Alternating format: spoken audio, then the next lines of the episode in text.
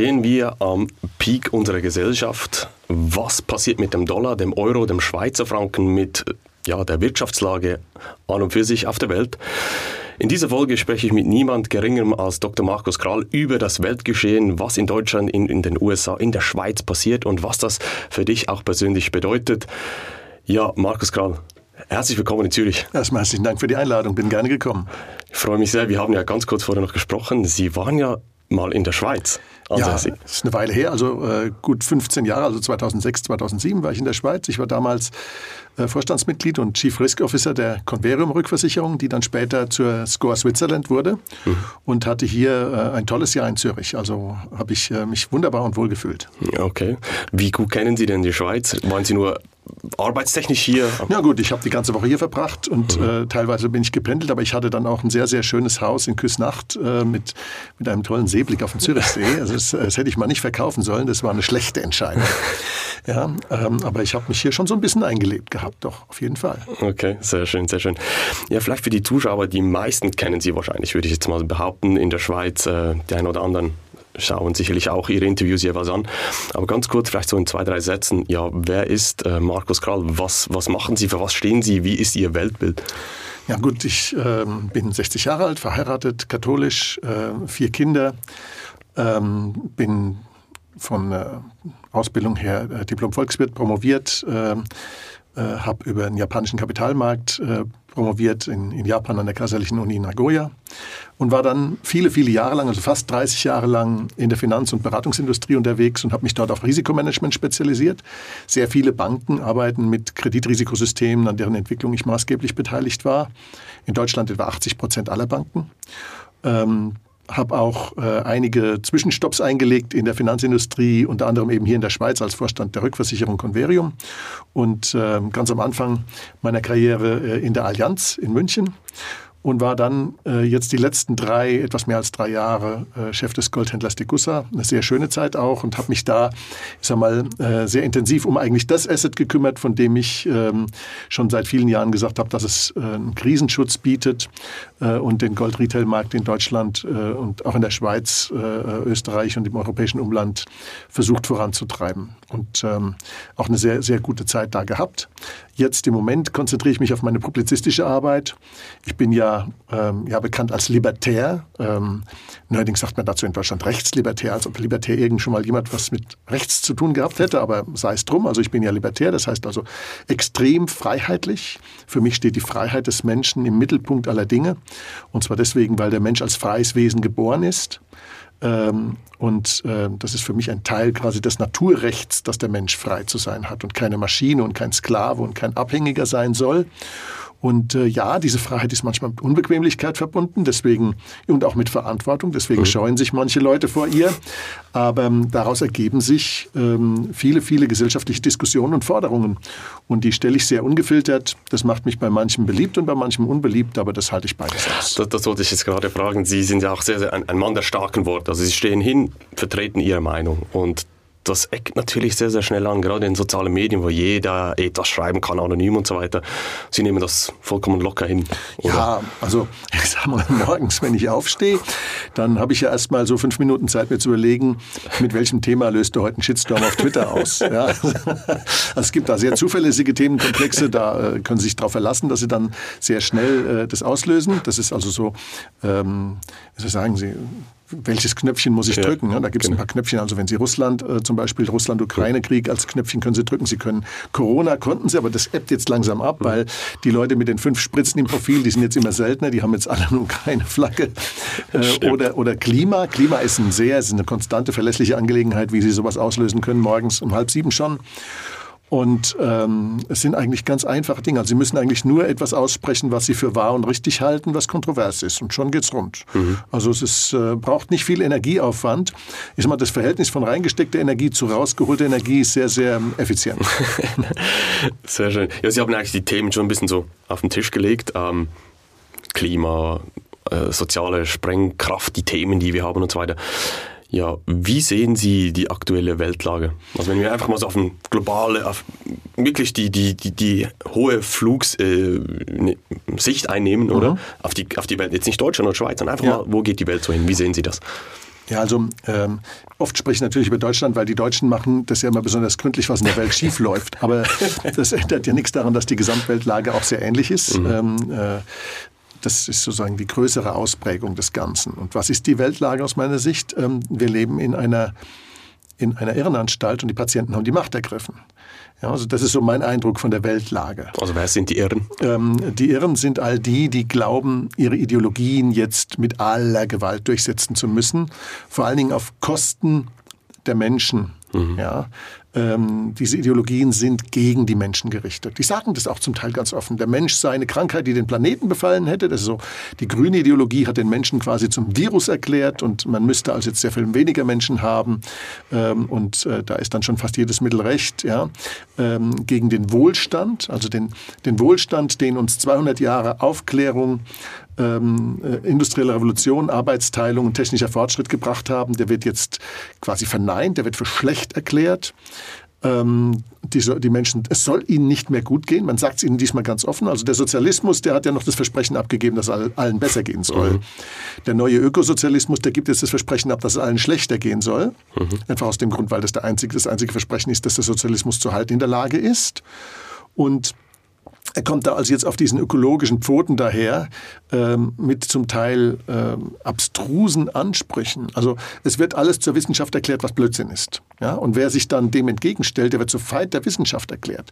Äh, es wird von wissenschaftlichem Konsens geredet, obwohl Wissenschaft und Konsens geradezu Gegensätze sind. Mhm. Wissenschaft lebt vom Streit. Mhm. Ähm, und davon, dass die Leute nicht einer Meinung sind. In dem Moment, wo Konsens hergestellt ist, gibt es keinen Diskurs, keinen wissenschaftlichen Fortschritt mehr. Ähm, es wird also, äh, es wird Wissenschaft zur Demokratiefrage erklärt. Also es wird die, Mehrheit der Wissenschaftler wird also herangezogen, um irgendwas für wahr zu erklären, was auch noch nie funktioniert hat.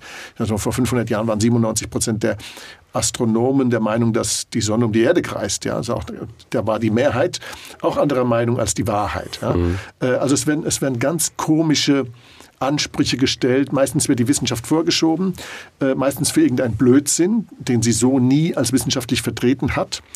Und es werden ähm, ja, es wird die Logik angegriffen. Das ist das Bemerkenswerteste. Also wir haben so, mh, mm, und das ist auch kein europäisches Phänomen, das ist ein globales Phänomen, aber eigentlich vor allem eines der westlichen Welt. Also in Russland, China und Indien lachen die da über uns. Ne? Also das, äh, die haben den gesunden Menschenverstand noch nicht an der Garderobe abgegeben. Aber ich gebe Ihnen ein Beispiel, das die Geisteskrankheit des Westens eigentlich sehr schön beschreibt. Ähm, ich habe vor einigen Jahren mal einen Artikel gelesen über die wunderschöne Volksrepublik Nordkorea. Mhm. Ähm, und da wird ja jetzt schon in der dritten Generation von einer Dynastie von Menschenfreunden regiert. Und da hat mal die Propaganda dieses Staates die Welt darauf hingewiesen, dass einer der Kims sich nie der Profanität des Stuhlgangs beugen musste. Ja, weil das in der Anatomie gottähnlicher oder gottgleicher Wesen wahrscheinlich nicht vorgesehen ist. Okay. Ja?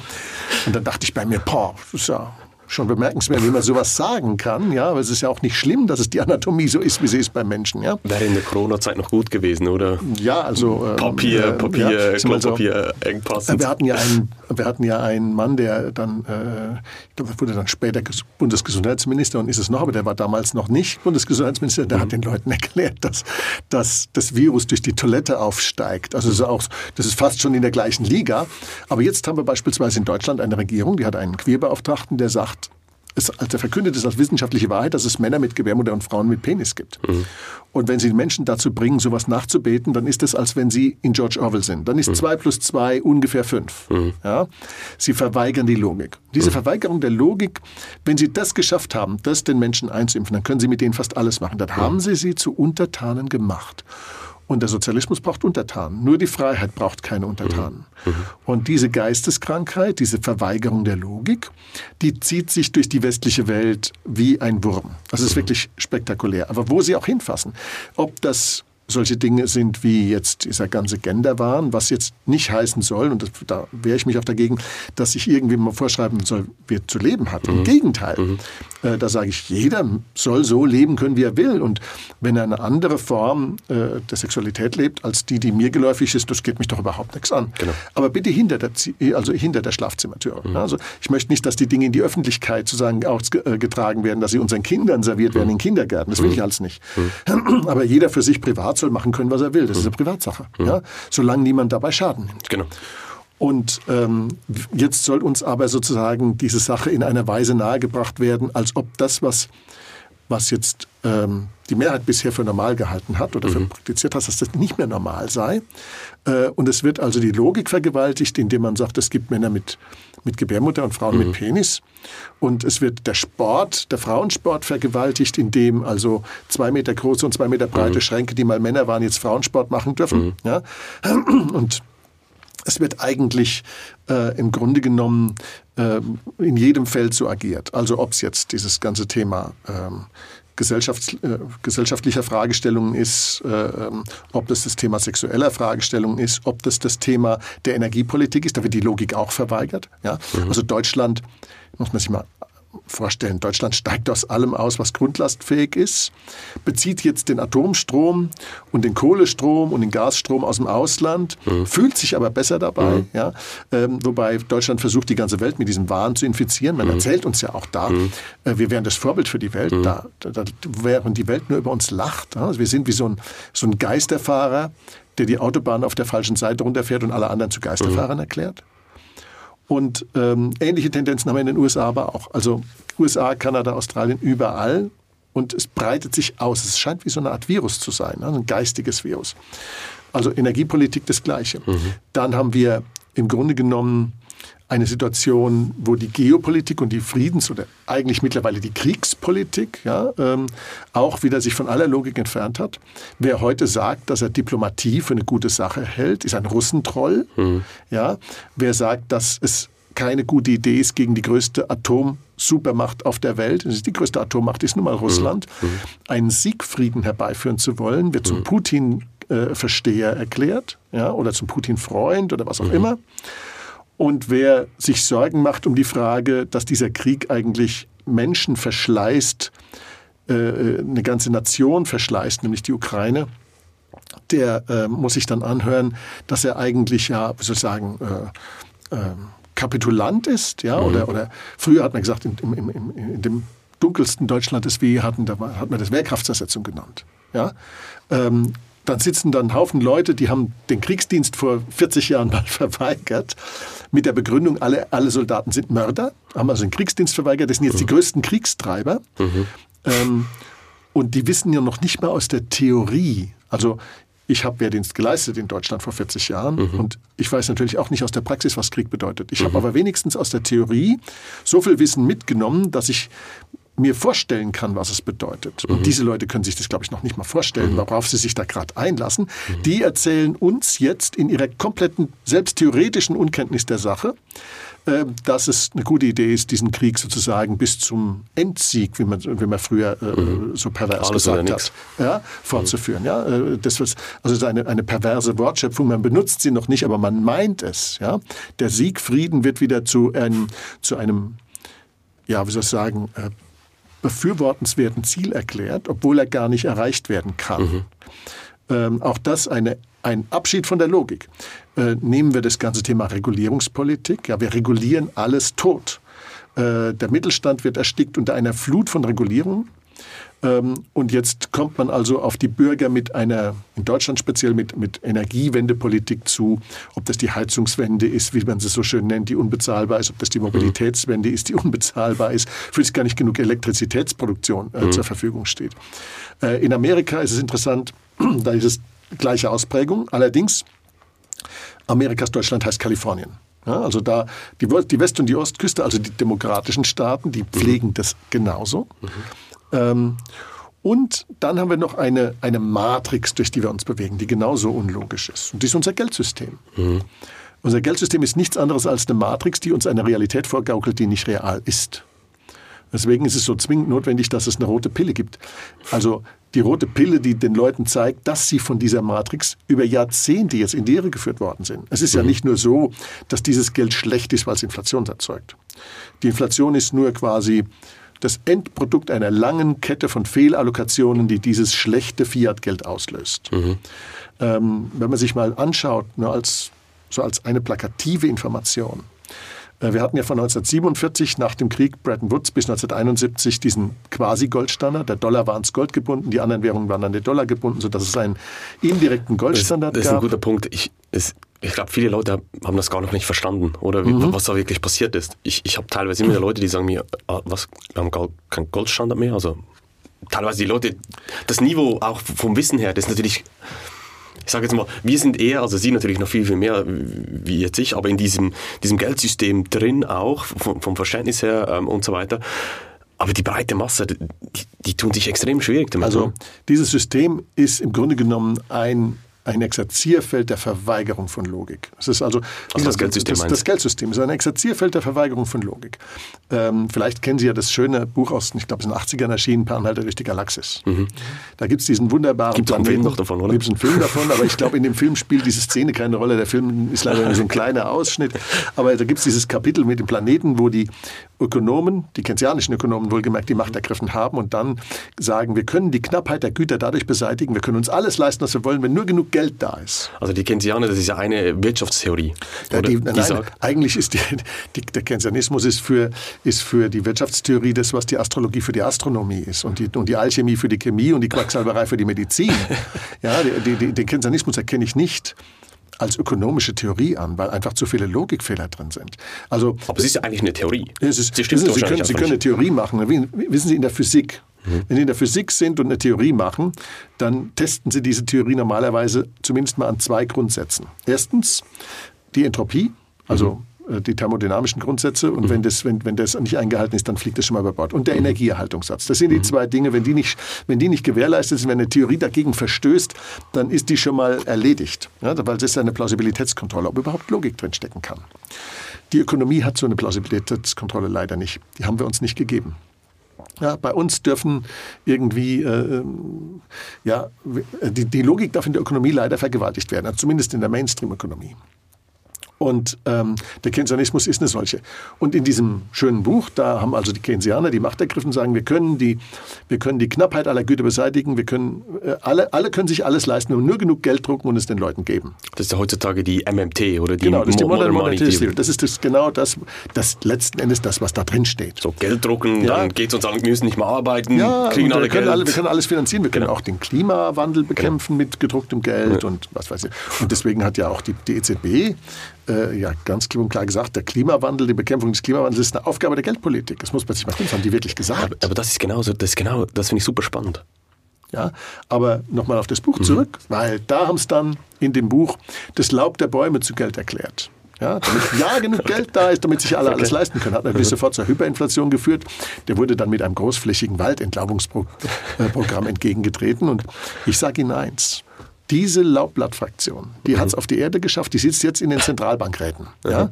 Die bilden sich wirklich ein, sie könnten mit dem Drucken von Geld unsere Probleme lösen. Und genau so verhalten sich. Eine Vergewaltigung der Logik. Und in Amerika geht das ja schon ein bisschen länger als in Europa. In Europa haben wir das im Grunde genommen bis, zum, bis 1999, als die D-Mark aufgehört hat zu existieren und im Euro aufgegangen ist. Bis dahin war die D-Mark in Europa der, der große Disziplinierer. Ja, und der Schweizer Franken eigentlich auch, aber der Schweizer Franken war zu klein von der mhm. Wirtschaftsgröße der mhm. Schweiz her, um diese disziplinierende Wirkung auszuüben. Mhm. Aber im Dollar geht das Spiel ja schon seit 15. August 1971, als man den Dollar vom Gold entkoppelt hat. Bis dahin gab es die Umtauschverpflichtungen. Für 35 Dollar gab es eine Unze Gold, 31,101 Gramm. Genau, nur ganz kurz, dass die Leute das verstehen. Also da war der Dollar die Leitwährung, alle anderen Währungen waren gekoppelt, Wechselkurs mhm. fix an den Dollar, oder? Ja, wobei Leitwährung ist ein interessanter Begriff, weil Leitwährung kann unterschiedliche Bedeutungen haben. Äh, je nachdem, ob man sich in einem goldgedeckten System befindet mhm. oder in einem Fiat-Geldsystem, also einem Fiat-Geld nicht im Sinne von Fiat das Auto, sondern Fiat lateinisches Werde, also mhm. in einem es werde Geldsystem, wo, der, wo die Zentralbank und eigentlich damit der Staat sagen kann, ich kann so viel Geld schaffen, wie ich will. Mhm. Und bis 1971 hatten wir also das Goldsystem und der Dollar war die Leitwährung in dem Sinne, als der Dollar ans Gold gekoppelt war, genau. weil die, die Amerikaner saßen auf 20.000 Tonnen Gold nach dem mhm. Zweiten Weltkrieg. Das war ein Drittel des weltweiten Bestandes. Mhm. Und die anderen hatten keins mehr. Und dann musste irgendein System her, womit man Stabilität reinbekommt. Also hat man gesagt, okay, der Dollar wird ans Gold gekoppelt, alle anderen Währungen an den Dollar. Mhm. Und wer aber Dollars hat, wer sie durch Handelsbilanzüberschüsse Überschüsse Dollars erwirtschaftet, der darf die Dollars bei den Amerikanern in Gold eintauschen. Und das haben natürlich die, die Schweizer, die Franzosen, die, die Briten und die Deutschen leidlich getan. Und bis 1971 waren dann 12.000 Tonnen Gold aus Amerika abgeflossen, nur noch 8.000 übrig. Und da hat der Nixon gesagt, das gefällt mir nicht. Ja, da hören wir jetzt auf damit. Und dann hat er am 15. August 71 das aufgekündigt, was nichts anderes war als eine Bankrotterklärung. Mhm. Denn es war ja eigentlich eine Zahlungsverpflichtung. Dollars gegen Gold. Es war eine eingegangene Zahlungsverpflichtung.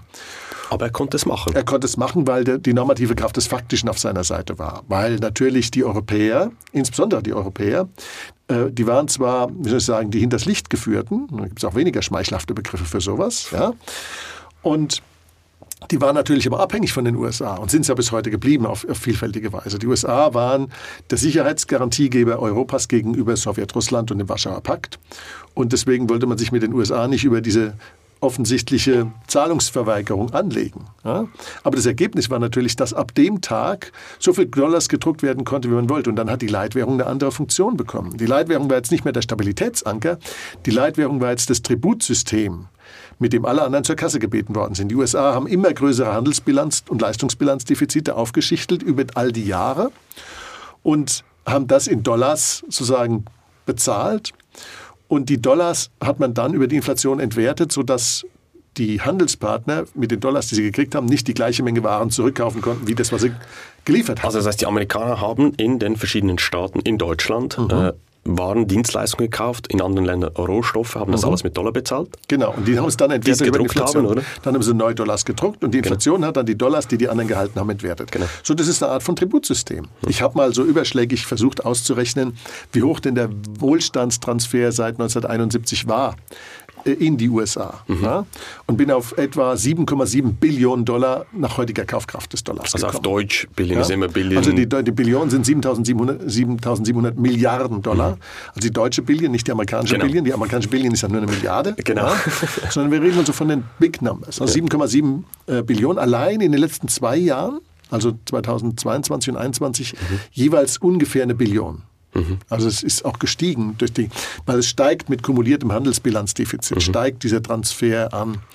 Und ähm, das ist wahrscheinlich jetzt der letzte große Schluck aus dieser Pulle. Aber die Rechnung haben natürlich nicht nur die Handelspartner der, der leitwährungsgebenden Nation bezahlt, sondern auch die Bürger Amerikas. Äh, man muss ja mal sehen, über allerlei Umverteilungsmechanismen, die nur in einem Fiat-Geldsystem möglich sind, Stichwort Cantillon-Effekt und anderes, führt es ja dazu, dass es eine gewaltige Umverteilung von unten nach oben gibt, nämlich von dem arbeitenden Menschen und von dem Unternehmer zur Finanzoligarchie. Man kann das auch zeigen. Vielleicht können Sie ganz, ganz gut auf den Cantillon-Effekt, finde ich super spannend. Ich ja. Glaub, das kennen die meisten Leute gar nicht. Äh, ja, dann erläutere ich das mal gerne Sehr kurz. Gerne. Der Cantillon-Effekt ist ein ökonomischer Effekt, ähm, der die Lasten der Inflation ungleich verteilt. Das Geld wird frisch geschaffen und dann fließt es erstmal irgendwo hin. Irgendjemand bekommt es zuerst.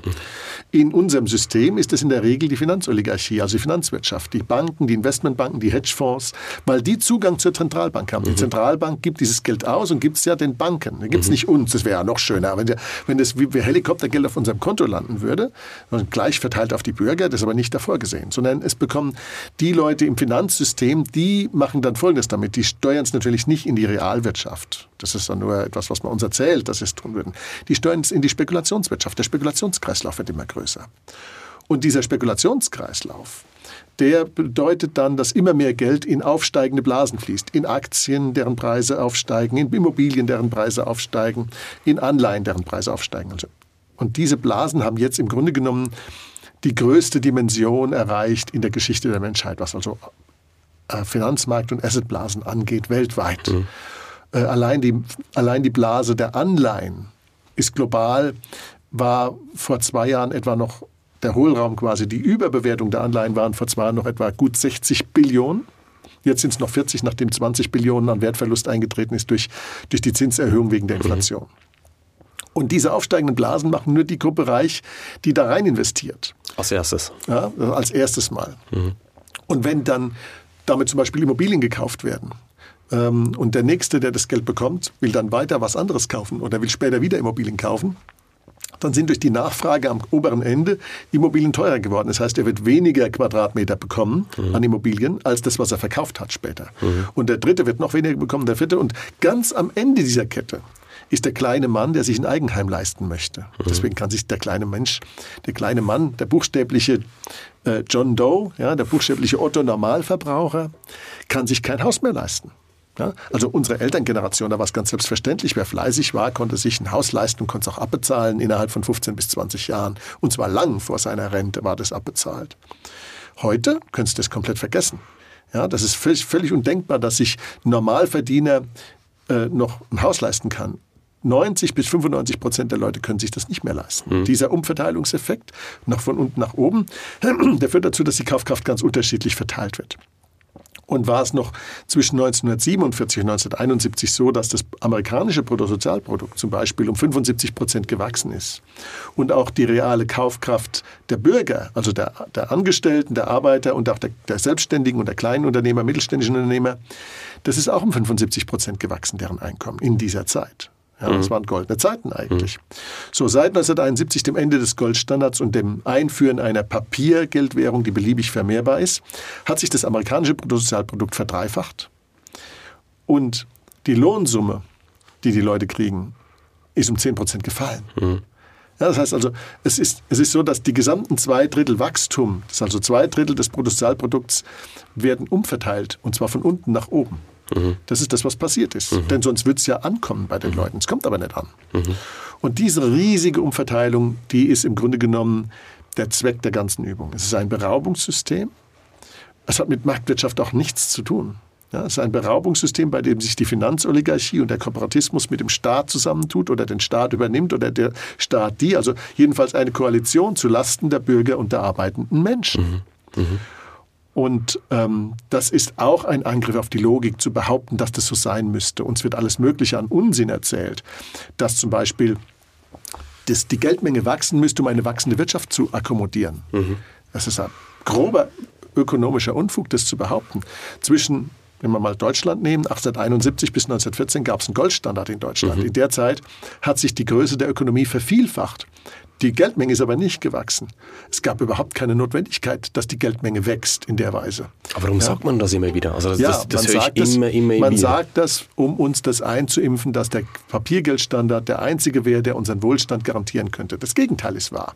Das ist eine Lüge, die durch Wiederholung zur Wahrheit erhoben worden ist. Also klassische Propaganda. Ja, eine klassische Propaganda. Immer wiederholen, Ganz wiederholen, genau. irgendwann so, und jetzt kommt, jetzt, jetzt passiert einfach Folgendes. Es gibt jetzt diese Krise des Fiat-Geldes und die die dauert jetzt schon 15, 20 Jahre. Mhm. Und zwar deswegen, weil wir uns von einer Rettungskrise zur nächsten Rettungskrise schleppen. Wir sind jetzt gerade wieder in der nächsten Bankenkrise angekommen. Die kann auch nicht überraschen, dass die da ist.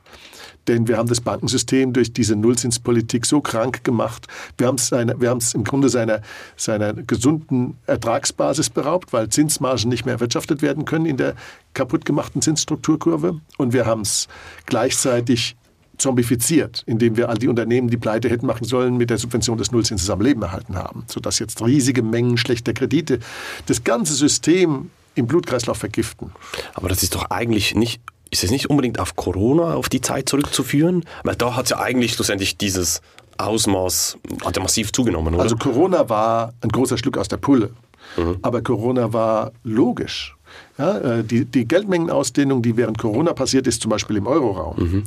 die war nur ähm, die Fortschreibung der Exponenz, des exponentiellen Wachstums seit 1999. Ja, also, dass es sich verdoppelt hat in den drei Jahren, war überhaupt kein Wunder, sondern es war einfach, wer, wer, wer im Jahr 2019 sich angeguckt hat, wie ist die Geldmenge gewachsen von 1999 bis 2019 und wie würde sich das fortschreiben äh, wenn es einfach nur der Funktion folgt, aus welchem mhm. Grund auch immer, der würde dann bei 8 Billionen rauskommen, mit und ohne Corona. Und jetzt sind wir bei 8 Billionen. Und die nächste Krise wird uns auf 16 Billionen führen. Was, ja? heißt, die, was heißt die nächste Krise? Die nächste Krise ist die, die in der wir schon mittendrin sind. Das heißt? Äh, wir haben jetzt eine Bankenkrise, die sich aus mehreren Elementen nährt. Mhm. Und diese Elemente, die sind im Grunde genommen dreifaltig, wenn man so will. Also es gibt da drei, drei, drei äh, ganz große Ungleichgewichte, die diese Bankenkrise nähern. Das erste ist die Zombifizierung der Wirtschaft. Also wir haben jetzt über 20 Jahre durch die falschen Zinsen Unternehmen, die nicht wettbewerbsfähig sind und die hätten pleite machen sollen, am Pleitemachen gehindert.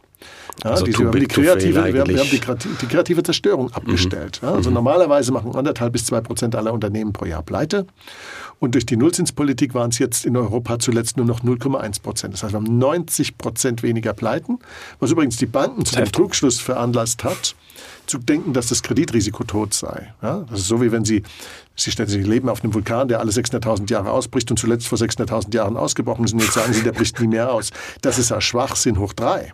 Ja, also jedenfalls bilden sich alle ein, das Kreditrisiko wäre quasi aus der Welt geschafft. Dabei hat, haben wir es nur aufgespart und jetzt sind 20 bis 25 Prozent aller Unternehmen Zombies. Die hätten pleite gemacht und, und wenn Sie mal einen Sportler fragen, macht eine, macht eine Diät aus Zucker und Fett schlank und sportlich? Genauso wenig macht Subvention ein Unternehmen wettbewerbsfähig. Mhm. Ja, ein Unternehmen, das subventioniert wird, wird nicht wettbewerbsfähig. Im Gegenteil, das wird bequem. Ja, also Subventionen sind immer die Belohnung fürs Versagen und nicht für das Können und nicht für den Erfolg, nicht für die Wettbewerbsfähigkeit. Und das ist die erste, die erste mhm. Krankheit. Das heißt, wir haben riesige Mengen schlechter Kredite im System und wir wissen nicht, wo sie sind. Die zweite Krankheit, die wir haben, ist, dass die riesige Anleihenblase jetzt anfängt zu deflationieren. Das heißt also, die Zinsen steigen an, die Preise der Anleihen gehen entsprechend zurück. Das ist auch ganz einfach zu erklären. Stellen Sie sich vor, haben Sie eine Anleihe für, für 1000 Euro, die zu 0,5 Prozent sich verzinst. kriegen Sie 5 Euro oder 5 Franken, wenn Sie mhm. in Franken rechnen wollen. Mhm. Zinsen im Jahr, nach, wenn die jetzt 10 Jahre Laufzeit hat, haben Sie 50 Euro oder 50 Franken Zinsen in 10 Jahren.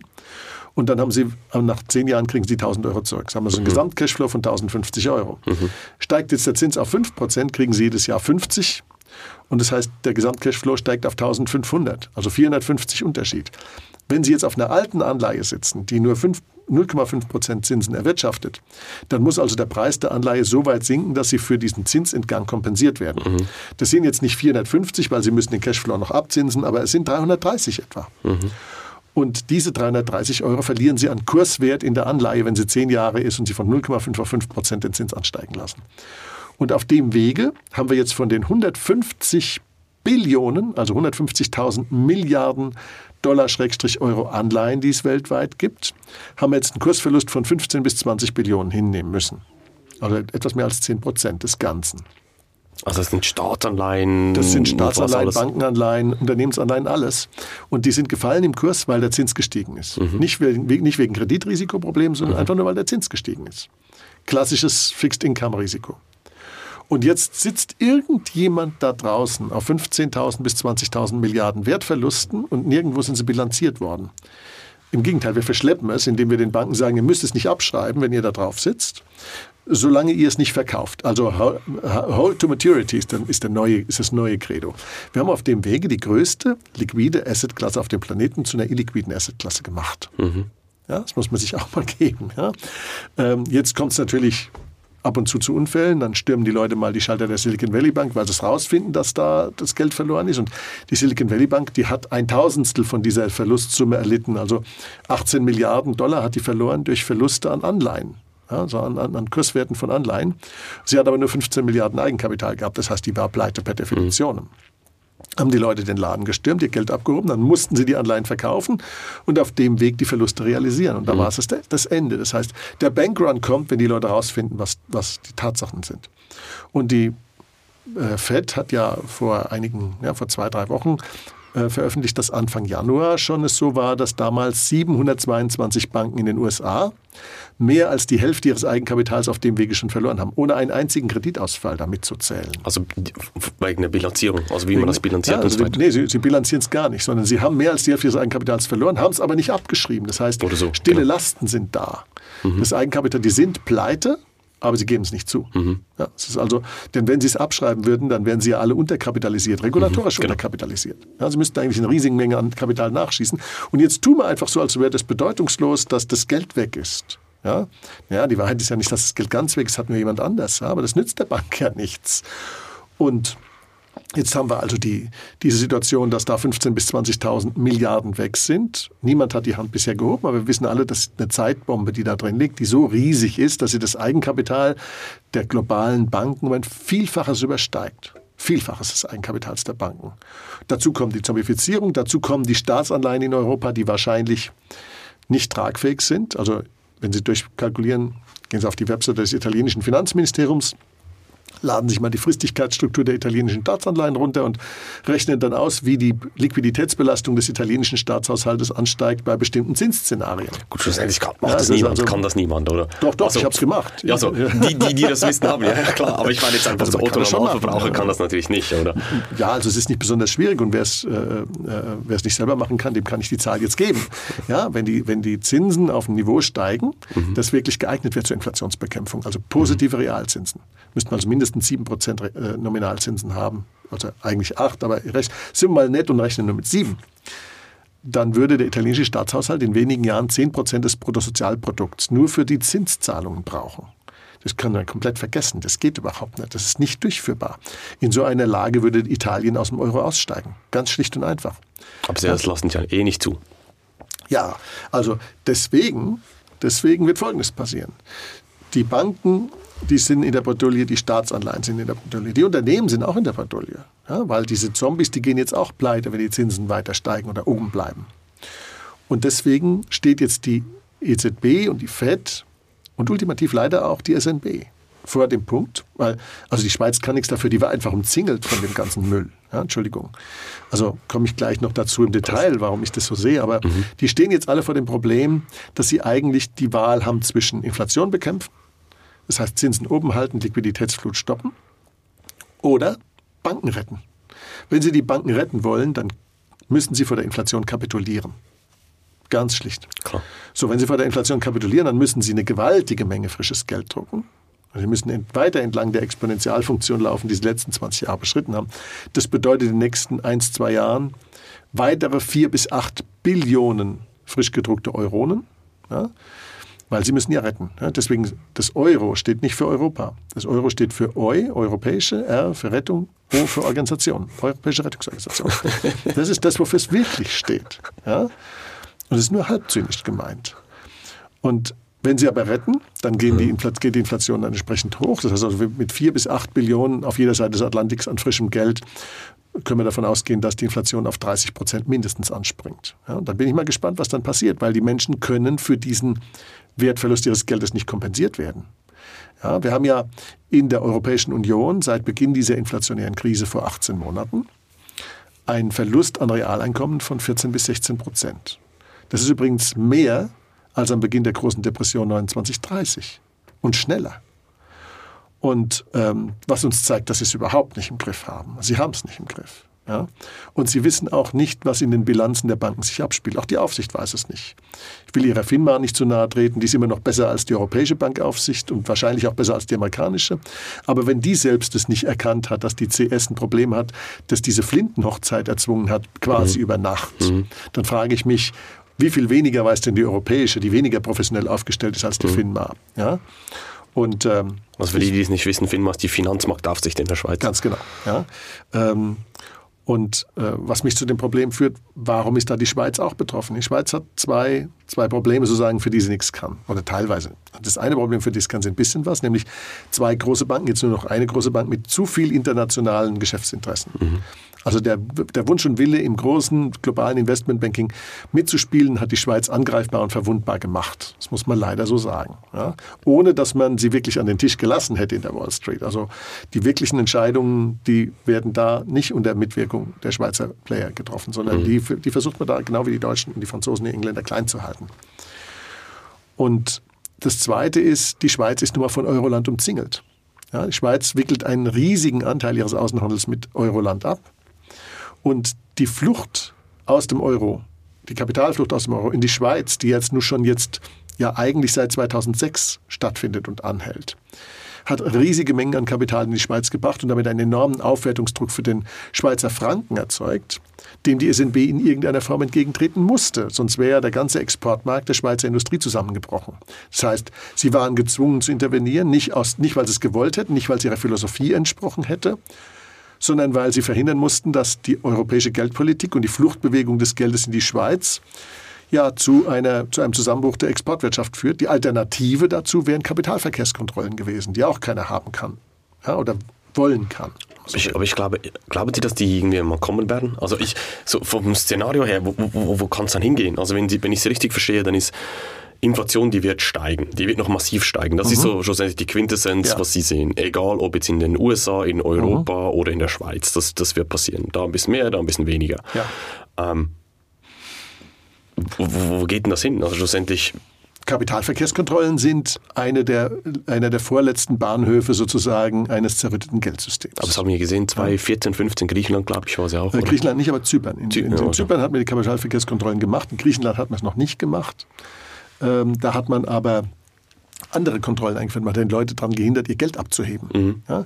Also äh, während in Zypern, da hat man tatsächlich dann Cross-Border Kapitalverkehrskontrollen eingeführt. Also war, äh, und ich war 2015 in Griechenland ähm, und habe dort äh, die Politik auch beraten. Äh, ja, ich habe Bargeld mitnehmen müssen, weil ich nicht sicher sein mhm. konnte, dass meine Kreditkarte noch funktioniert. Ja? Mhm. Also es ist, es ist einfach so, dass Kapitalverkehrskontrollen, all diese Maßnahmen sind die letzten Verzweiflungstaten eines Systems, das eigentlich fast in den Endbahnhof schon einläuft. Und das Fiat-Geldsystem läuft in den Endbahnhof ein. Und es ist auch nicht es ist auch nicht was, was überraschen kann. Es ist auch nichts etwas, wo man sagt, oh mein Gott, das, das kann ja niemand kommen sehen. Die Wahrheit ist, wir haben seit dem 14. Jahrhundert, als das Papiergeld durch Kublai Khan erfunden worden ist, hatten wir global 500 Hyperinflationen und Währungszusammenbrüche. Ja? Also weltweit. Weltweit. Mhm. 500 Stück global. Und das heißt also fast jedes Jahr eine. Im Schnitt im Durchschnitt der Geschichte der letzten 500 Jahre hatten wir fast jedes Jahr eine Hyperinflation, die so dramatisch verlaufen ist, dass sie eine Nation oder eine ganze Zivilisation an den Rand des Zusammenbruchs geführt hat. Ja, die erste große Inflation, die übrigens ein Imperium zu Fall gebracht hat, soweit wir es wissen, war Rom wie es es da hat, immerhin 200 Jahre gebraucht, weil die Inflation in Rom vom 1. bis zum 3. Jahrhundert basierte nicht auf dem Gelddrucken, sondern darauf, dass das Silbergeld, das in Rom dominierend war, immer mehr unedle Metalle beigemischt worden sind. Jeder Kaiser, der nur drankommt, musste erstmal die Armee bestechen, damit sie nicht gleich umgebracht haben. Und das heißt, er musste Geld schaffen, dann hat er die alten Silberlinge da eingesammelt und hat neu prägen lassen und hat da halt ein bisschen mehr unedles Metall beigemischt, Kupfer oder sonst was. Ja? Sodass äh, im, im, ersten Jahrhundert war der Silbergehalt der Währung noch fast nah bei 100 Prozent und im dritten Jahrhundert war er bei 2 Prozent. Das heißt also, über, die, über 200 Jahre hat man im Prinzip das, eine, eine, ein Debasement, wenn man so will, des Geldes gehabt. Die, die, das hat, die Schrinkflation sozusagen, oder? Das hat im Grunde sehen. das Weströmische Reich zerstört. Ja. Konstantin hat dann im Oströmischen Reich den Solidus eingeführt, eine Goldmünze von 4,5 Gramm. Und es war äh, unter schwere Strafe gestellt, da irgendwie dran rumzuknipsen, zu knapsen, zu sonst was. Ja, der Solidus war dann 1400 Jahre in Verwendung, das wissen die meisten Leute nicht. Die am längsten in Verwendung befindliche Währung ja, war der römische Solidus. Die letzte damit finanzierte Transaktion fand 1792, dokumentierte Transaktion fand 1792 in Venedig statt.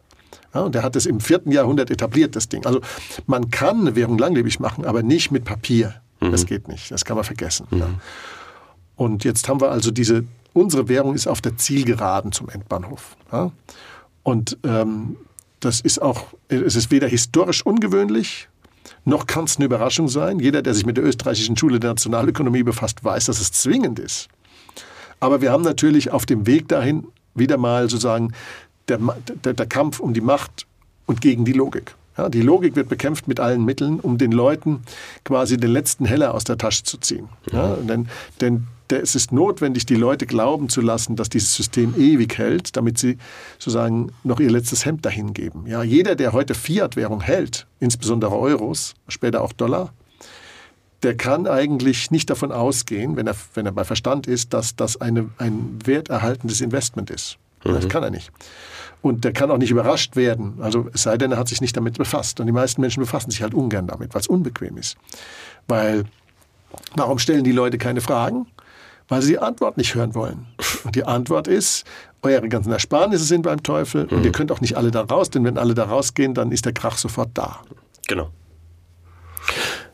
Aber wo, also ich, ich, ich sehe das ein bisschen so, wir, wir sind jetzt, also wenn ich es auch richtig verstehe, so im, im Endstadium von unserem Geldsystem.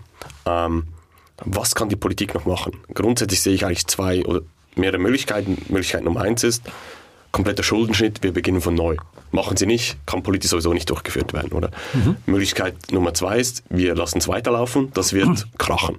Ja. Äh, Möglichkeit Nummer drei ist, noch ein bisschen mehr durchwursteln und da kommt dann zum Beispiel aus meiner Sicht auch das Thema CBDCs, also Central mhm. Bank Digital Currencies ins Spiel, ja. oder? Noch mehr Kontrolle, äh, sagen, für was das, darfst du dein Geld ausgeben, äh, mhm.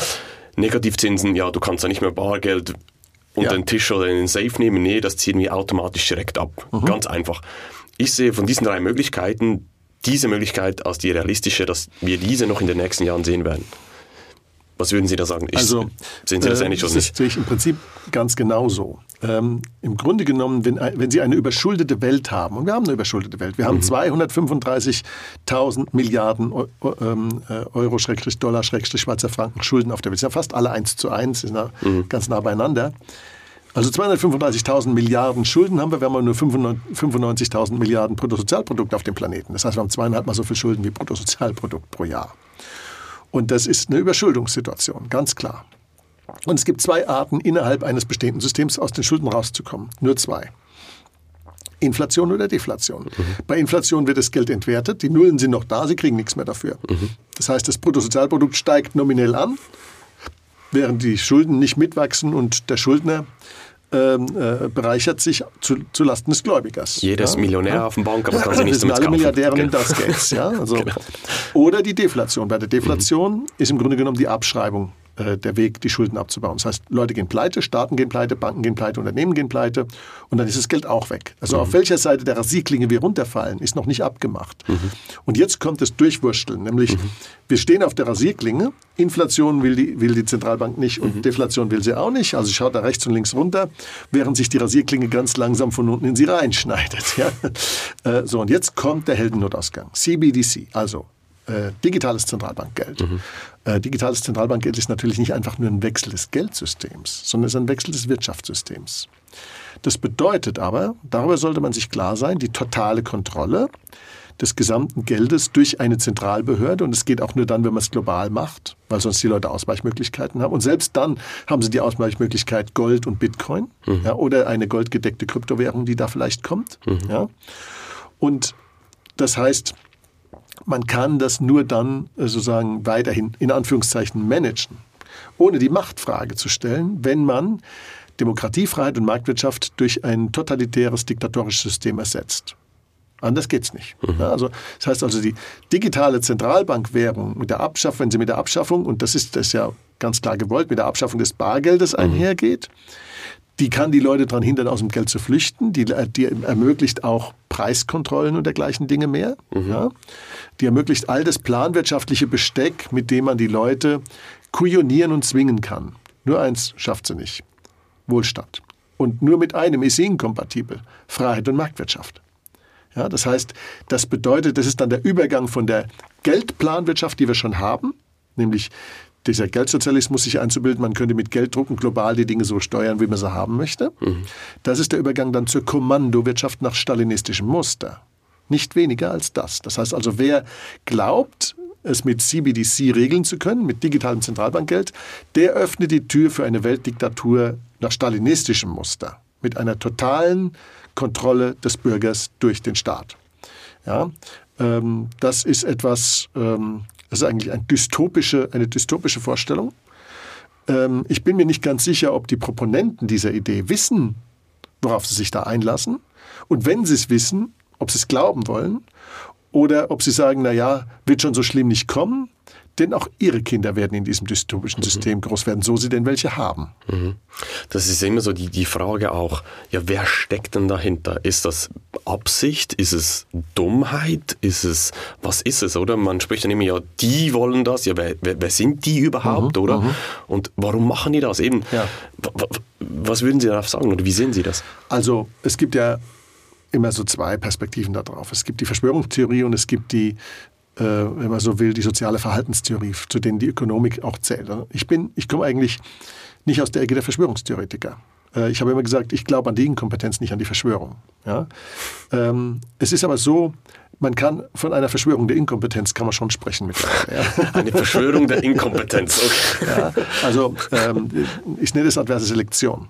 Ja, ähm, das ist in der Schweiz nicht so ausgeprägt wie in Deutschland, aber es ist eigentlich eine globale Krankheit der Demokratie geworden, weil wir wenig Sicherheitsvorkehrungen dagegen eingeführt haben, die Demokratie zu einer Kakistokratie degenerieren zu lassen, also zu einer Herrschaft der Inkompetenten. Ähm, es Wie gibt habt ihr das gesagt? Kaki was? Kakistokratie. Okay, habe ich das noch nie gehört. Ähm, also das ist im Grunde genommen ein ökonomischer Mechanismus, der da greift. Es sind mehrere ökonomische Mechanismen. Das eine ist, wenn Sie in die Politik gehen, dann müssen Sie sich nicht qualifizieren. Sie müssen keine Berufsausbildung haben, Sie müssen, mhm. Sie müssen nichts können außer schwätzen. Mhm. Ja? Und Sie verdienen aber dann trotzdem drei, vier, fünfmal so viel wie der Durchschnittsbürger. Mhm. Also in Deutschland zumindest ist es so. Ich weiß nicht, wie in der Schweiz ist. Aber, ja, nicht ganz, aber Sie verdienen auch mehr. Ja, also, ja, Aber jedenfalls, Sie verdienen mehr als der Durchschnittsbürger, aber können müssen Sie nichts. Sie können Minister werden für Verteidigung, ohne gedient zu haben. Sie können Minister für Gesundheit werden, ohne Arzt zu sein. Sie können Minister werden für Äußeres ohne diplomatische Ausbildung. Ja? Also in Deutschland ist es so, also Außenministerin, das ist ja, wie soll ich sagen, der wandelnde Fettnapf. Mhm. Also ja, anders kann man es nicht mehr ausdrücken. Ist, mhm. Die kriegt den goldenen Fettnapf verpasst, wo sie auch immer auftaucht. Mhm. Ähm, also sie müssen nicht qualifiziert sein. Sie verdienen aber mehr. Das heißt also, wenn sie, wenn sie in der freien Marktwirtschaft unfähig sind, ähm, dann gehen sie in die Politik. Wenn sie es da in der freien Marktwirtschaft nichts, zu nichts bringen, ja, dann gehen sie in die Politik und da werden sie Chef eines Hauses, wo sie sonst nur, noch nicht mal Pförtner werden würden. Mhm. Das ist das Erste. Das Zweite ist, wir haben dieses Listensystem der Parteien. Das Listensystem der Parteien in Deutschland speziell, aber es gilt auch für die meisten anderen europäischen Demokratien, die sind ähnlich strukturiert. Heißt, die Parteiführung bestimmt, wer da ins Parlament einzieht und wer politische Karriere machen kann. Mhm. Über unterschiedliche institutionelle Kanäle. Das bedeutet, wenn Sie einen eigenen Kopf haben, dann werden sie keine politische Karriere machen. Das heißt, sie müssen auch noch rückgratlos sein. Sie müssen also unterbelichtet und rückgratlos sein. Wenn das die beiden Einstellungsvoraussetzungen sind, dann darf man sich über das Ergebnis nicht wundern. Und jetzt haben wir also über viele Jahrzehnte diese, diesen Typus Mensch in der Politik akkumuliert. Das war früher noch anders. Also früher sind Leute in die Politik gegangen als Dienst am Souverän, als Dienst am Volk. Ja? Es gibt auch heute noch Ausnahmen, aber die, die stehen jetzt vor der Wagenburg. Diese Ausnahmen, die die Politik als Dienst am Souverän begreifen, die stehen vor der Wagenburg der Inkompetenten, die sich die die Reihen fest geschlossen haben und jeden Kompetenten als Gefahr ihrer Herrschaft ansehen. Zu Recht. Und das sind die ökonomischen Mechanismen, die dann zu einer Herrschaft der Inkompetenz führen. Und dann gibt es natürlich dieses epochale, ich sag mal, dieser epochale Kampf, der jetzt durch die gesamte Menschheitsgeschichte sich durchzieht zwischen Freiheit und Sozialismus. Äh, Igor Schafarewitsch hat das wunderbar analysiert. Igor Schafarewitsch, einer der oder eigentlich der herausragendste Mathematiker der Sowjetunion im 20. Jahrhundert. Hat alle, alle Preise in Mathematik abgeräumt, die es gab. Deswegen konnten sie nicht so richtig ans Schienbein treten, die Kommunisten. Und er war auch Dissident und hat im Samistat, also im Geheimverlag, ein Buch geschrieben mit dem Titel Der Todestrieb in der Geschichte und der Titel Erscheinungsform des Sozialismus. Der hat also über 4000 Jahre Menschheitsgeschichte analysiert, wie der Sozialismus eigentlich immer wieder kommt. Und das ist diese, sind diese Ideen des Sozialismus gegen den Individualismus, gegen die individuelle Freiheit, gegen das Eigentum, aber auch gegen Familie, gegen Religion, gegen Kunst und Kultur. Das waren oft auch Bilderstürmer, diese Bewegung. Und diese Ideenwelt, die zieht sich quasi durch die Menschheitsgeschichte end-to-end. Die kommt immer wieder, ist wie ein, wie ein Virus. Und diese sozialistische Ideenwelt kristallisiert sich und sie ist keine Verschwörung, sie ist ein politisches Programm. Sie findet in aller Offenheit statt. Wenn Sie von einer Verschwörung reden, ja, dann muss man ja bedenken, ein wesentliches Grundelement einer Verschwörung ist die Geheimhaltung. Die findet aber ja gar nicht statt hier. Es gibt keine Geheimhaltung bei diesem Programm. Es findet in aller Offenheit statt. Deswegen ist es keine Verschwörung, es ist ein politisches Programm. Und als solches, da haben wir dann Leute, die sagen ganz offen, dass sie ein, eine andere Welt wollen. Sie wollen eine mit weniger Freiheit oder gar keiner Freiheit. Sie wollen eine, wo sich die Leute gängeln lassen müssen, eine Zuteilungswirtschaft, angeblich um den Planeten zu retten, was Blödsinn hoch 10 ist, weil die wissenschaftlichen Grundlagen ihrer ganzen Theorien falsch sind. Und, aber das Ziel ist natürlich nicht den Planeten zu retten, sondern das Ziel ist die Herrschaft über Menschen. Der Sozialismus ist im Grunde genommen das Programm einer Clique von Leuten, die den Leuten erzählen, sie würden Gerechtigkeit schaffen, insbesondere Sozi äh, soziale, solche. Ja? Und in Wahrheit geht es um Herrschaft über Menschen, um Ausbeutung, um, um, ja, um Kontrolle. Also das Aphrodisiakum dieser Leute ist die Macht und das Vehikel ist, den Menschen das Geld wegzunehmen und es umzuverteilen oder an sich zu ziehen. Mhm. Auf dem Weg der Umverteilung wird auch das meiste an sich gezogen. Es gibt eine verteilende Klasse. Mhm. Übrigens wissen Sie, woher der Begriff verteilende Klasse kommt? Nee. Aus dem Feudalismus, aus dem Absolutismus. Es gab damals in Europa äh, die erste, die merkantilistische ökonomische Theorie ist eine der älteren ökonomischen Theorien. Stammt also aus der Zeit Ludwigs XIV. in Frankreich. Also einer Zeit, in der eine Adelsklasse eine absolute Herrschaft über die Menschen ausgeübt hat. Und damals hat man gesagt, es gibt drei Klassen.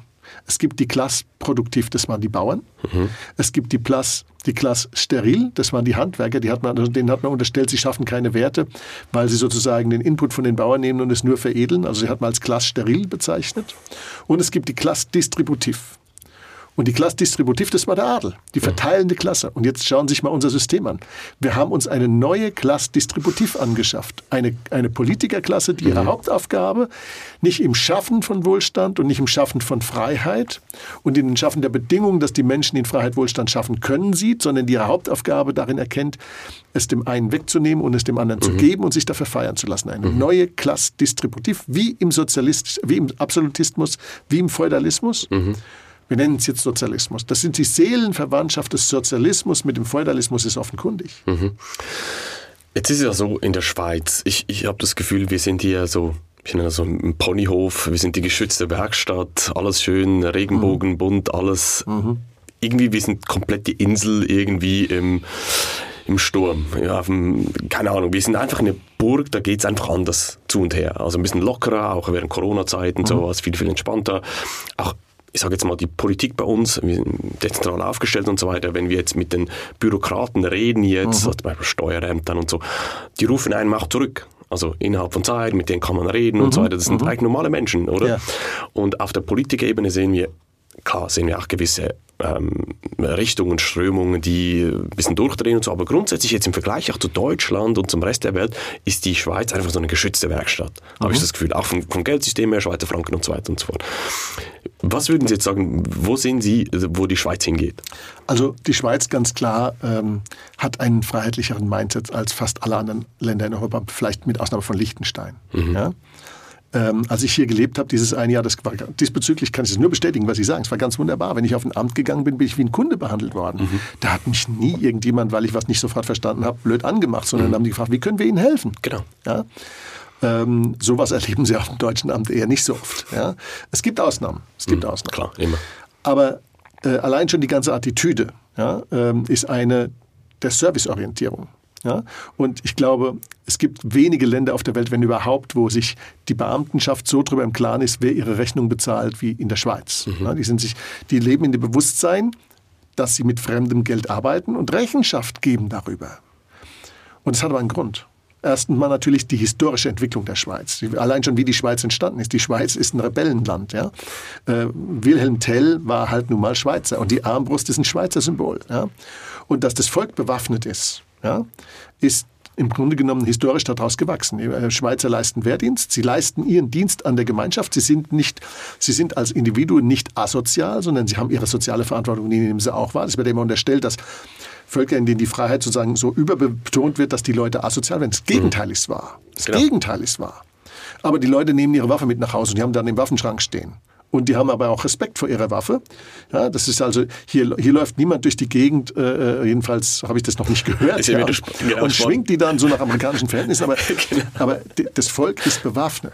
Mhm. Das halte ich für eine ganz essentielle Angelegenheit. Ja. Okay. Es, wird hier, es gab auch in der Schweiz Versuche, ja, zum Beispiel nach dem Zweiten Weltkrieg, da gab es, ähm, es gab ja in, im Zweiten Weltkrieg gab es ja auch eine, eine gewisse Einschränkung von bürgerlichen Freiheiten. Ne? Und nach dem Zweiten Weltkrieg, da gab es ein paar Politiker, die haben versucht, das dann zu perpetuieren. Und dann gab es eine Volksabstimmung und dann haben die ganz fest auf die Griffel gekriegt. Und zwar richtig feste. Ja? Und dann war die Sache erledigt. Ja, das hat also, man, es gab Versuche, den Schweizern das wegzunehmen. Genau, das kommt immer wieder mal. Ja, also ab und zu kommt mal einer auf die Idee, es steigt ihm was zu Kopf. Da, dagegen ist wahrscheinlich auch ein Schweizer Politiker nicht gefeiert, aber die Schweizer, die haben bisher immer es verstanden, das in die Schranken zu weisen. Ich bete zu Gott, dass das so bleibt, weil ohne eine Insel der Freiheit ist Europa verloren, mhm. weil Europa immer wieder diesen Weg des Totalitarismus geht. Mhm. Und den äh, ist Europa in den 30er Jahren gegangen, den geht Europa gerade in, in einer gewissen, sehr, sehr schlechten Weise wieder. Aber wird das die Schweiz durchziehen können? Also die Schweiz hat es bis jetzt immer durchgezogen, unter Opfern manchmal. Also auch zum Beispiel zwischen 1940 und 1945 hat die Schweiz große Opfer an Wohlstand gebracht, um sich dem zu widersetzen. Ja, man, hat, man hat Befestigungsanlagen gebaut, man hat die Alpenfestung gebaut, man hat ähm, äh, natürlich auch geschickte Diplomatie betrieben, die man dann hinterher der Schweiz zum Vorwurf gemacht hat. Dabei war es eine Überlebensstrategie. Mhm. Ähm, und man hat Opfer gebracht. Und ähm, das ist aber eine Ausprägung, der, die Freiheit fördert den Gemeinsinn, ja, nicht, nicht, nicht andersrum. Ja, die, der Gemeinsinn und das, die Bereitschaft, Opfer zu bringen, die ist in der Freiheit viel ausgeprägter als im Sozialismus und im Gängelstaat. Weil im Sozialismus, im Gängelstaat sagt nämlich jeder, ich bin doch nicht für den, fürs Gemeinwohl zuständig, ich zahle schon genug Steuern. Ist der Staat dafür zuständig, mhm. Nicht mhm. ich. Mhm. Ja, bitte nicht ich. So, und insofern glaube ich, auch diese Krise, wenn die Schweiz den Willen aufbringt, wird sie auch überstehen als freiheitliche Insel in Europa. Und ich glaube auch, dass diese, dieser gewaltige Korpus an Unfreiheit, zu dem die Europäische Union mutiert ist, dass der schon Risse hat. Und dass die Krise, die ökonomische Krise, die gesellschaftliche Krise, in die wir reinsteuern, dass die diesen ganzen Monolithen zum Einsturz bringt. Wir sehen es ja gerade am Thema Corona. Ja, ein riesen Lügengebäude, ein riesen Lügengebäude, das man über ganz Europa gestülpt hat und es bricht vor unseren Augen auseinander wie ein Kartenhaus, das von der falschen Seite angepustet worden ist. Ja, also das Gebilde der Macht bekommt schon Risse und äh, ich glaube, wir werden uns äh, nicht mehr auf ewig und auf viele, auf viele Jahre mit, diesem, mit dieser unfreiheitlichen Doktrin herumschlagen müssen. Die wird jetzt mit Anlauf scheitern. Ja, das wird wehtun richtig weh. Und zwar deswegen, weil ohne Schmerz kein Lernen. Ja. Und ähm, ich glaube, die Schweiz muss einfach noch ein paar Jahre durchhalten, vielleicht eins, zwei Jahre, und dann, dann werden sich die Tore in Europa sowieso wieder öffnen.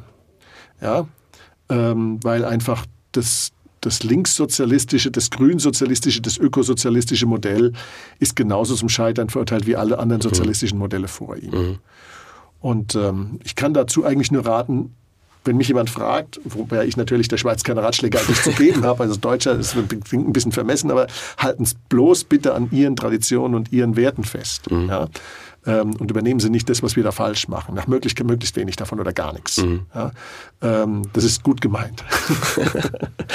was, was würden Sie jetzt jemandem sagen, okay, ich habe verstanden, äh, wo die Welt grundsätzlich steht, eben großes Thema Inflation, äh, die Politik wird es nicht machen, die wird uns nicht retten. Ähm, was würden Sie jetzt den Personen, die jetzt zuhören, zuschauen, raten, was zu tun ist? Wie können Sie sich schützen? Wie können Sie Ihre Lebenssituation verbessern? Also zunächst ist es, glaube ich, gut, wenn sich auch die Schweizer Bürger und Unternehmen und auch die Politik sich über die Risiken im Klaren sind. Hm. Es gibt ein paar Risiken, und zwar äh, auch Ansteckungsrisiken ökonomischer Natur. Äh, dadurch, dass die Schweiz ja so intervenieren musste, um den, um den Schweizer Franken nicht zu hoch bewerten zu lassen wegen der Kapitalflucht, haben wir jetzt natürlich das Problem, dass ein relativ großes Nesteck, wenn Sie so wollen, an Euros sich im Eigentum der Schweizer Nationalbank befindet. Und äh, dass die Schweizer Nationalbank viele Versuche unternommen hat, das wieder raus zu diversifizieren, indem sie sich quasi zu so einer Art ja eigentlich sowas wie ein Sovereign Wealth Fund draus geworden ist, wenn man, wenn man, wenn man so will. Ja? Äh, was ich jetzt nicht für die falscheste Strategie halte, aber natürlich gibt es da Grenzen, was man machen kann. Ja? Da gibt es natürlich Bewertungsrisiken. Ja? Und ähm, es ist nicht so, dass es folgenlos wäre, wenn da große Verluste eintreten und die Schweizer Notenbank dann bilanztechnisch unter Wasser kommt. Also irgendwer muss das ausgleichen auf dem einen oder Weg, anderen Weg. Es ist nicht so, dass eine Zentralbank nicht funktionieren könnte mit negativem Eigenkapital. Das gab es immer wieder in der Geschichte und es geht bis zum gewissen Punkt. Es darf nur nicht zu viel werden, weil sonst das Vertrauen weggeht. Ja? Ähm, aber auf dieses Risiko würde ich mich mal gedanklich einstellen, dass das passieren kann. Denn wenn der Euro kollabiert, dann mögen diese Euronen da wertlos werden. Ja, das kann passieren. Ich hoffe nicht, dass es passieren wird. Und selbst wenn es knallt, hoffe ich nicht, dass es zu einer Vollentwertung kommt. Aber da stecken gewaltige systemische Risiken auch für die Schweiz drin. Das ist das eine. Das zweite große Risiko, das ich sehe, ist, dass die Schweiz jetzt ein sehr stark konzentriertes Bankensystem hat, in dem die CS in der UBS aufgegangen ist. Und jetzt haben wir also eine Großbank, die doppelt so groß ist wie das Schweizer Bruttosozialprodukt. Das ist keine gesunde Angelegenheit. Ganz klipp und klar. Das ist keine gesunde Angelegenheit. Und wenn nicht diese Rettungsphilosophie da wäre, weltweit seit den 30er Jahren des 20. Jahrhunderts, dass der Staat Banken retten müsste, dann hätten wir gar keine so großen Banken. Und zwar deswegen, weil Größe ist zwar ein Wettbewerbsvorteil durch Economies of Scale, Kostenersparnis und Effizienzgewinne, aber auf der Risikotransparenzseite ist Größe ein Nachteil. Und es gibt eine Optimalgröße, wo die Nachteile irgendwann mal die Vorteile überwiegen. Wenn die überschritten wird, dann würde normalerweise ein Marktmechanismus einsetzen, der die Bank klein hält. Und zwar der, dass die Leute sagen, hm, das ist mir zu intransparent, da bringe ich meine Einlagengroschen nicht mehr hin. Da gehe ich lieber zu einer kleineren Bank, die mhm. transparenter ist. Und noch nie war eine große Bank transparent. Wird auch nicht mehr passieren. Können Sie vergessen. Es ist äh, auch mit, mit noch so viel BaFin, FINMA und FED äh, und, und SEC nicht. Es wird nicht passieren. Es wird keine Transparenz geben. Ja, sonst wäre so ein Ding wie die Flinten-Hochzeit neulich gar nicht möglich gewesen, wenn es Transparenz gäbe. Mhm. Und umso größer die Bank ist, umso intransparenter wird sie. Und wenn man nicht retten würde, dann wären die meisten Banken irgendwo zwischen 50 und 100 Milliarden Franken groß, maximal. Ja, eigentlich ist das besser, also die, Bank, die, die Schweiz hat eigentlich zwei Bankensysteme, die Kantonalbanken und die Großbanken. Die Kantonalbanken sind in meinen Augen die, das eindeutig bessere Bankensystem. Ja, genau. Ja, und ähm, insofern diese Kleinteiligkeit, die ist jetzt ein Stück weit verloren gegangen durch dieses Rieseninstitut. Und ich will diesem Rieseninstitut nicht zu nahe treten, aber rein systemisch ist das ein Risiko, das die Schweiz insgesamt trägt und das ihre Tragfähigkeit an die Grenze bringt, wenn es da wirklich rappelt. Mhm. Also das sind die zwei Hauptrisiken. Und jetzt ist die Frage, wie gehe ich damit um? Die erste, auf die, die, die, erste Ansage ist eigentlich, dass der Einzelne sich portfoliotechnisch diversifizieren muss, und zwar in resilienten Anlagen. Sachwerte, Gold, Immobilien, Aktien von resilienten äh, äh Unternehmen mit hohem Eigenkapitalanteil und die Dinge produzieren, die immer gebraucht werden. Lebensmittel, Pharmazeutika, Rüstungsindustrie, ja, auch das ist nachhaltig in einem Land, in, in, in, auf einem Planeten, der so voller Spannung erfüllt ist wie uns aktuell. Entertainment, warum? weil die Leute unterhalten und abgelenkt werden wollten, wenn es mhm. schwierig wird da draußen. Ja. Goldminen und ganz wichtig, alles, was die Grünen nicht mögen, braune Energie. Steinkohle, Öl, Gas, Uran, Atomkraftwerke. Das sind die Dinge, wo man sein Geld schützen und vermehren kann. Mhm. Investieren es bloß nicht in Solarzellen und Windkraftanlagen oder in Elektromobilität oder Wärmepumpen und so einen Müll. Ja, da können Sie Ihr Geld nur verlieren, weil das alles subventionierte mhm. Bereiche sind. Mhm. Subventionierte Bereiche heißt, da wird überinvestiert, da fließt mehr Geld hin, als gesund ist und irgendwann kommt dieses Ungleichgewicht zu einem zurück. Mhm. Und ja, wenn Sie, wenn Sie aber sich sag mal, in die Bereiche, die bekämpft werden, reinbegeben, dann ist da ein Unterinvestment da, da wird überperformt. Ich habe neulich gelesen, Greta hat getwittert, dass sie sich das ist beklagt auf Twitter, dass Shell, ich glaube, 9,8 Milliarden Dollar Gewinn gemacht hat im ersten Quartal 2023. Der höchste Quartalsgewinn in der Firmengeschichte. Und das sei ganz stimmt. Ja, da kann ich nur sagen, ja klar, investieren Sie da was Greta schlimm findet. Da werden sie ihr Geld verlieren. Ja? Also achten Sie darauf, dass Sie Ihre Kapitalanlage entsprechend so diversifizieren und solide aufgestellt sind. Da, da bin ich froh, dass ich äh, meine Frau diversifiziert. Also wir diversifizieren uns in der Familie innerhalb so siehst, dass sehr, sehr stark auch in Aktien investiert, gerade auch Shell und so weiter. Sie hat ein sehr, sehr gutes Händchen gehabt. Mhm. Ich bin ja mehr auf der Kryptowährungsseite, weil das ist der Markt, den ich verstehe, oder? Das ist, das ist mein Ding. Aber wenn ich es richtig verstehe, dann ist eigentlich der einzige Schutz, den die Leute haben, ist, sich um ihr Geld zu kümmern. Um ja, es gibt noch ein bisschen mehr gibt es schon noch. Das Zweite ist, die Krise wird nicht an der Schweiz vorbeigehen, wenn sie groß genug wird. Das heißt, die ökonomische Krise wird auch die Schweiz erreichen, weil die Schweiz ist zwar äh, auf, auf gewisse Weise, also vom Kopf her, eine Insel der Seligen in Europa, weil sie sich dieser Geisteskrankheit nicht so in diesem Umfang angeschlossen haben, von wenigen Ausnahmen abgesehen. Aber sie ist natürlich keine Insel auf dem Ozean. Ja, sie, ist, sie ist nicht isoliert von der Welt. Sie ist, sie ist eine große Handelsnation. Sie hat, einen Kapital, sie, hat einen, sie hat einen riesigen Finanzsektor, der verwoben ist mit der Welt.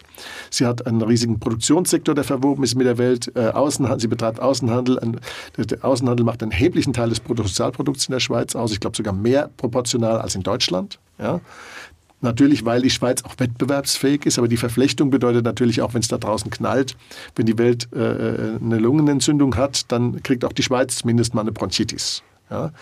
Und deswegen ist es, glaube ich, auch wichtig, dass man sich gedanklich mal aufeinander, sozusagen auf, auf die Situation einstellt. Mhm. Also man sollte in der Familie darüber reden, dass harte Zeiten bevorstehen können, ja, damit es auch mal keinen kein Krach zu Hause gibt, wenn das nächste iPhone fünf Jahre dauert und nicht zwei.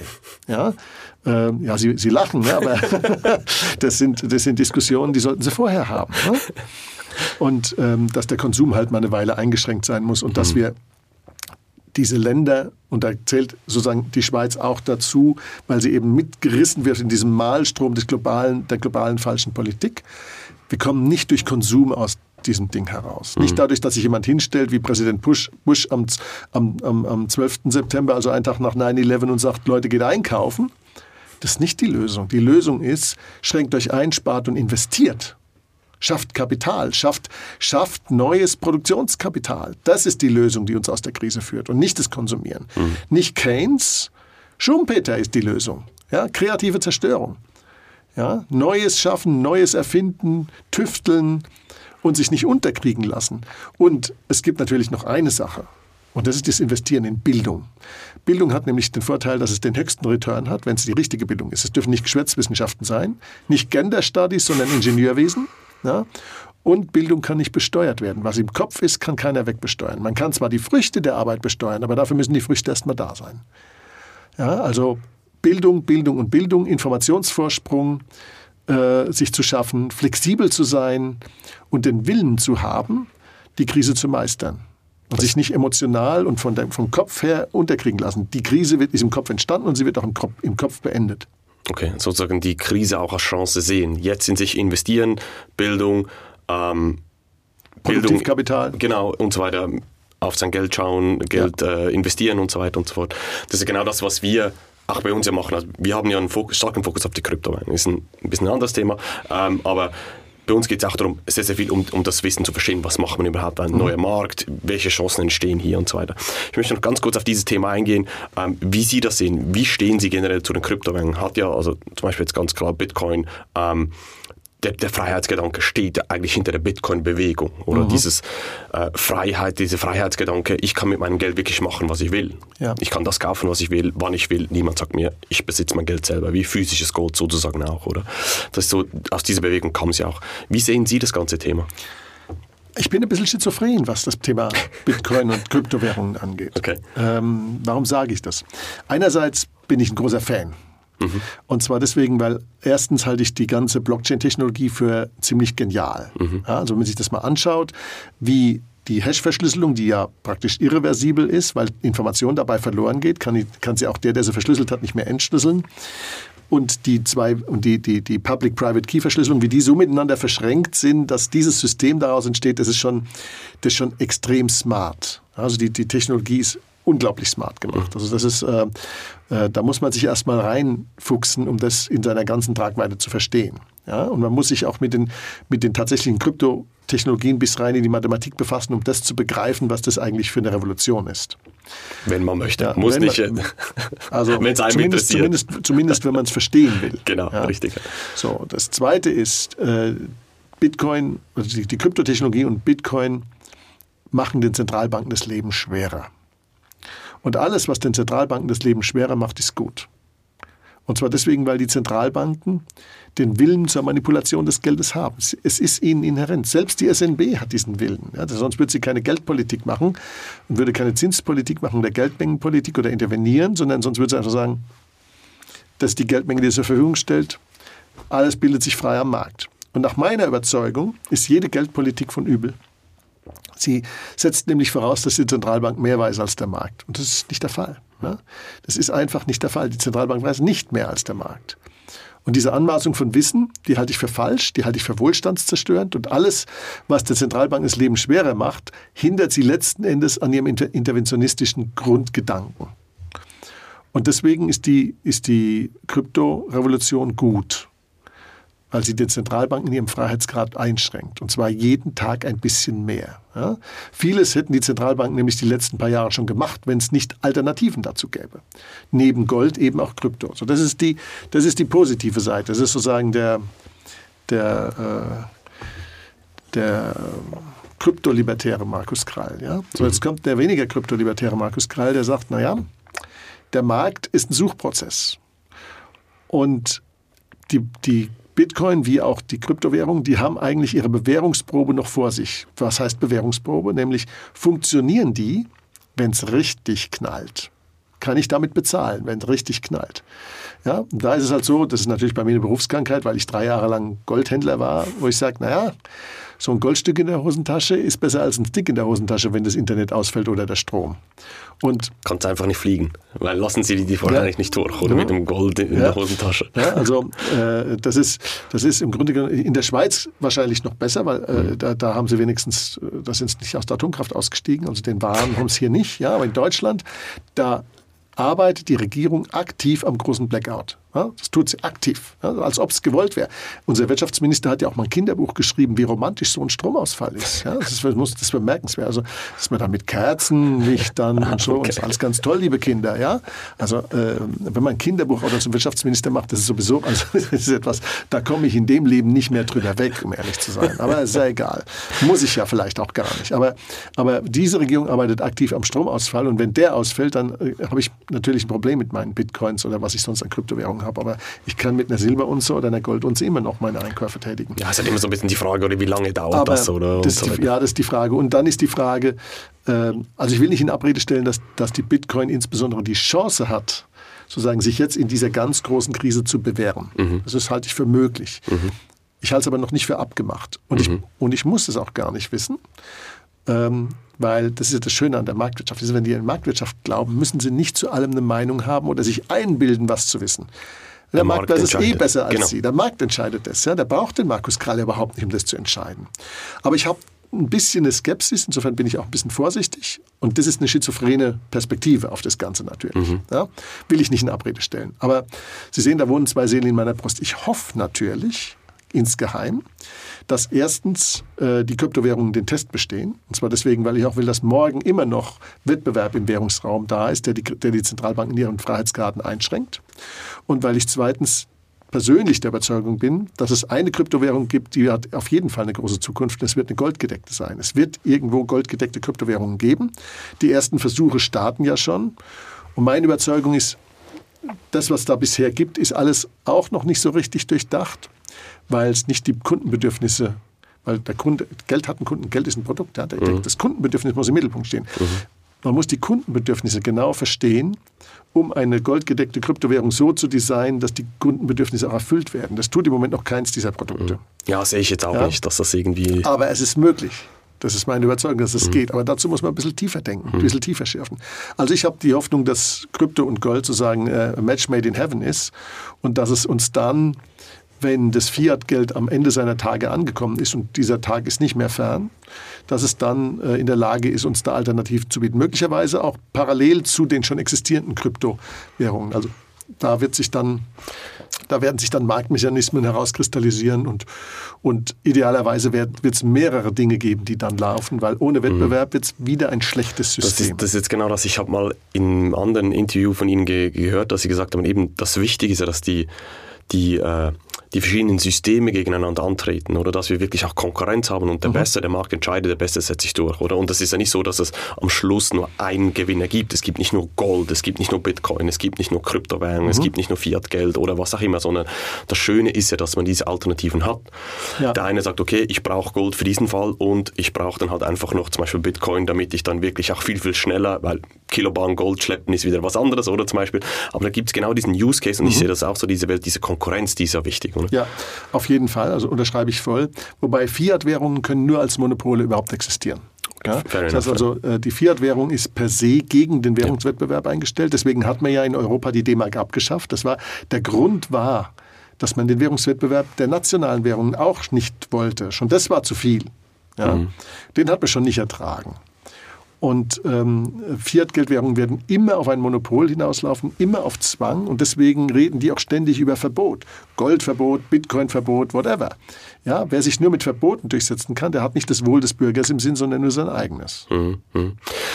Ich würde mal sagen, so zum Abschluss ähm, einfach so ein Ausblick für Sie. Was, was, wie stellen Sie sich so der positive Weg vor, die die Gesellschaft geht? Wo gehen wir hin? Wo ist, ich meine, ist ja nicht alles nur immer negativ, oder? Es gibt immer auch, wo Schatten ist, ist auch Licht. Mhm.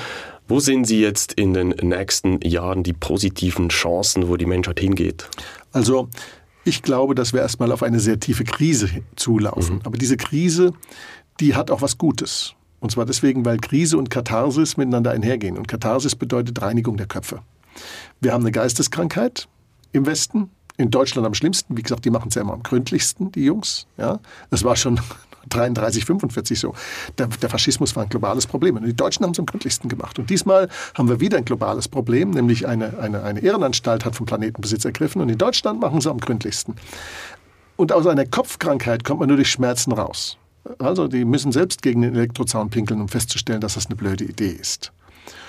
Und dieser Schmerz, der wird einen Lerneffekt bewirken. Dieser Lerneffekt, wenn wir es geschickt anstellen, wird darauf hinauslaufen, dass die Menschen wieder erkennen, was uns erfolgreich und wohlhabend gemacht hat. Und das ist nicht die Planwirtschaft, nicht die Bürokratie, nicht das Verlassen auf den Staat, nicht die Fiat-Währung und nicht die Politiker, sondern das ist Freiheit, Selbstverantwortung, ein kleiner Staat, der sich auf seine Kernaufgaben konzentriert, ein richtiges Geld, Währungswettbewerb, Gold, Krypto, was immer. Ja?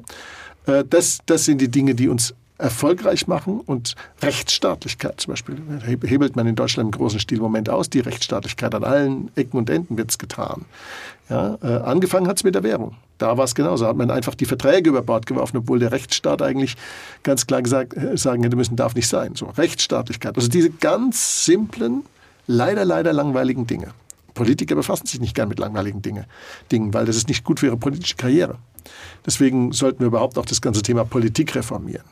Also meine Meinung ist, wir sollten zum Beispiel denke natürlich an Deutschland jetzt in dem Fall, die Schweiz hat ja, äh, macht ja ihr eigenes Ding, aber wir sollten ein Parlament mit 201 Abgeordneten haben, die nicht nur zweimal gewählt werden dürfen, aber nicht zweimal hintereinander und die kein Gehalt kriegen.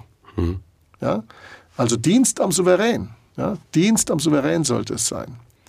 Und wenn ein Gehalt, dann nicht mehr, als sie vorher verdient haben. Ja, also wenn dann einer mit Hartz IV vorher da rumgekrebst hat, gäbe es das auch als Abgeordneter mit Hartz IV rum. Mhm. Ja, wenn überhaupt. Also eigentlich bin ich dagegen. Mhm. Ja, ähm, Ämterbegrenzung, äh, dann auch Haftung, Haftung der Politik für das, was sie versenken. Warum ist Veruntreuung von Steuergeld mehr oder minder straflos? Steuerhinterziehung in Deutschland wird zum Beispiel ein Straftatbestand, der mit vielen Jahren Gefängnis geahndet wird, obwohl doch in beiden Fällen äh, man sich am Geld anderer Leute vergriffen hat. Und im Fall, der, Hinterzie im Fall der, der Veruntreuung ist es sogar noch schlimmer, weil der Hinterzieher, der muss ja vorher arbeiten, was er hinterzieht. Der Veruntreuer muss noch nicht mehr das. Ja? Also eigentlich das moralisch noch viel verkommener und verwerflicher, wenn das überhaupt verkommen ist und verwerflich, die Steuern nicht zu zahlen. Da kann man drüber streiten moralisch. Ja? Libertäre sagen, Steuern sind Raub. Mhm. Ja? Also diese, diese, die Haftung zum Beispiel für Steuerverschwendung und Steuervergeudung und äh, all diese Dinge ja, und für, für, für die Folgen von Politik. So wie ein Unternehmensleiter auch für die Dinge haftet, die er macht. Ja, sagt auch keiner, nee, das machen wir nicht. Ja. Also institutionelle Reform. Und wenn uns das gelingt, dann werden wir als Kontinent Höhen des Wohlstands entgegengehen innerhalb von 10, 15 Jahren ab jetzt die können wir uns noch nicht mal vorstellen.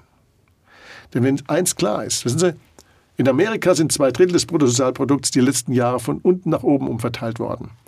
Und eigentlich war es mehr, denn ohne dieses Fiat-Geldsystem hätte sich das Bruttosozialprodukt nicht verdreifacht, sondern verfünffacht in, den, in diesen 50 Jahren. Und wenn man das mal alles zusammenrechnet, dann glaube ich, dass die Menschen in einem wirklich freien System vier bis fünfmal so wohlhabend sein können, wie sie jetzt sind. Das ist erreichbar. Und zwar in weniger als 20 Jahren, wenn wir ein freies Wirtschaften ermöglichen. Die Krise ist dafür geeignet, das möglich zu machen. Und deswegen sehe ich sie nicht nur als eine, als eine Gefahr, das ist ja auch, und nicht nur als ein Schaden, das ist es auch, aber es ist auch eine Chance, das zu erreichen. Und wenn wir diese Chance ergreifen, dann werden wir auf ganz neue, auf ganz neue Höhen kommen und dann werden wir ganz neu über Freiheit nachdenken können. Sehr schön.